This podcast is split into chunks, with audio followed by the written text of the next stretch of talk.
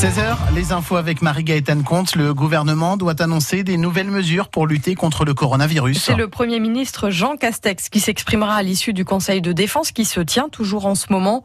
De nouvelles mesures doivent être annoncées pour lutter contre la propagation de l'épidémie sans que celle-ci ait un caractère drastique. Plusieurs ministres, dont Barbara Pompili, en charge de la transition écologique, sont attendus tout à l'heure en fin d'après-midi à Mégacité Amiens pour la suite des journées parlementaires de la République en marche sorte de rentrée politique du parti de la majorité. Ça va permettre de faire rayonner Amiens, nous disait ce matin l'invité de France Bleu Picardie, le référent de La République en marche dans la Somme, Bruno Bien-Aimé. Une interview à retrouver sur francebleu.fr.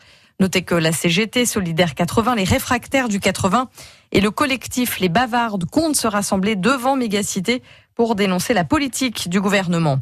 Une personne a été gravement blessée cet après-midi sur l'A1 après une collision entre deux voitures dans le sens Paris-Lille à hauteur d'Asvillers. Ce n'est pas très loin de Péronne. Il y a eu 6 kilomètres de bouchons, mais tout est revenu dans l'ordre.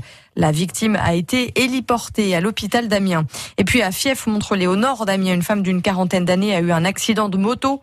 Elle a été transportée à l'hôpital d'Amiens. Et si vous êtes du côté d'Abbeville, il vous reste une heure pour aller vous faire dépister de la Covid-19. Des tests PCR gratuits et sans rendez-vous jusqu'à 17h rue de Normandie. Venez avec votre masque, votre carte vitale et puis une pièce d'identité. En football, c'est désormais officiel. Stéphane Audet rejoint l'Amiens SC. Comme convenu, l'attaquant nigérian a été prêté à Amiens par le club belge de Genk jusqu'à la fin de saison. Notez aussi le retour de blessure de Régis Gürtner. Le gardien de but disputera le match face à Paris FC demain. Il s'était cassé le doigt cet été. On en reparle tout à l'heure dans la tribune de 18h à 19h sur France Bleu Picardie. Et puis la 13e étape du Tour de France.